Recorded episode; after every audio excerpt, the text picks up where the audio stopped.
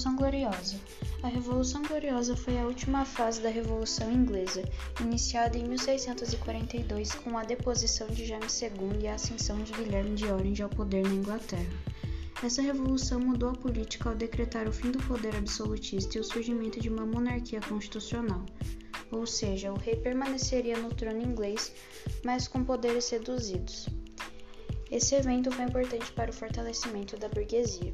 Até 1640, a Inglaterra era governada por Carlos I, um rei absolutista.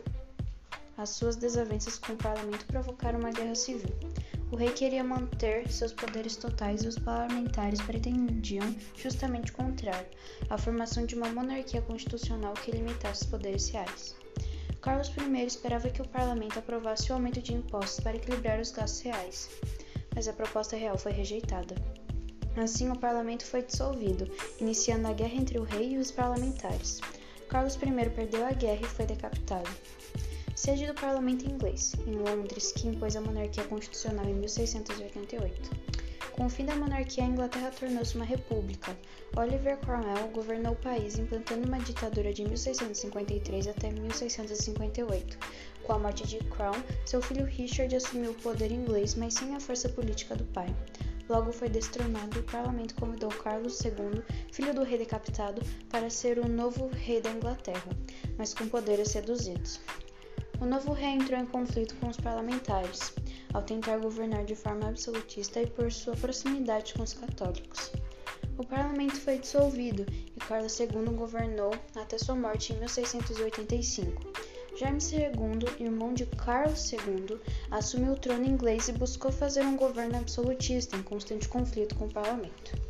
O que foi a Revolução Gloriosa? A Revolução Gloriosa foi um movimento contra o poder absolutista de James II. Ao fortalecer os católicos, o rei entrou em confronto com o parlamento, que defendia a formação de uma monarquia constitucional e praticante do puritanismo, ou seja, da religião calvinista. Não tardaria para as duas forças políticas entrarem em guerra. Com o nascimento de Jaime Eduardo, filho e herdeiro de Jaime II, o parlamento resolveu agir contra o rei, pois o novo filho se tornaria herdeiro do rei absolutista, perpetuando não apenas a dinastia de Jaime II, mas também a força da religião católica na Inglaterra.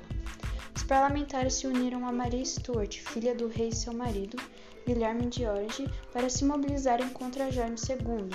Essa aproximação se deu por conta da religião, Ambos eram calvinistas. Maria Stuart e o marido tornaram-se reis ingleses com poderes reduzidos em 1688. Guilherme de Orange, em 1688, conseguiu convocar suas tropas que prontamente cercaram Jaime II. Sem apoio político e muito menos militar, o rei inglês fugiu para a França, permanecendo lá até sua morte.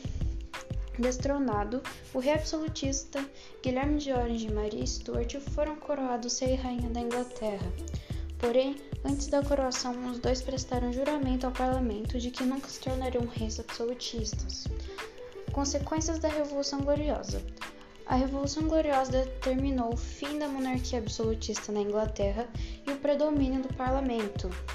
A Europa assistia à formação de uma monarquia constitucional, ou seja, o rei poderia permanecer no trono, mas com poderes reduzidos.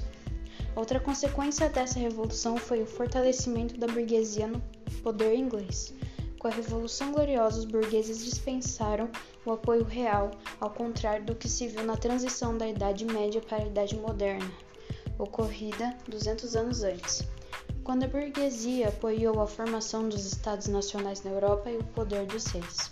O parlamento predominantemente calvinista e os representantes da burguesia abriram espaço para a aprovação de leis que beneficiaram a economia burguesa e lançou as sementes para a fundação da Revolução Inglesa poucas décadas depois. Resumo para se entender melhor: a Revolução Gloriosa foi a última fase da Revolução Inglesa, que determinou o fim do absolutismo na Inglaterra e a formação da monarquia constitucional. Na Inglaterra predominou o poder do parlamento sobre o poder real. As consequências da Revolução Gloriosa foram a redução dos poderes do rei e o predomínio da burguesia sobre o parlamento.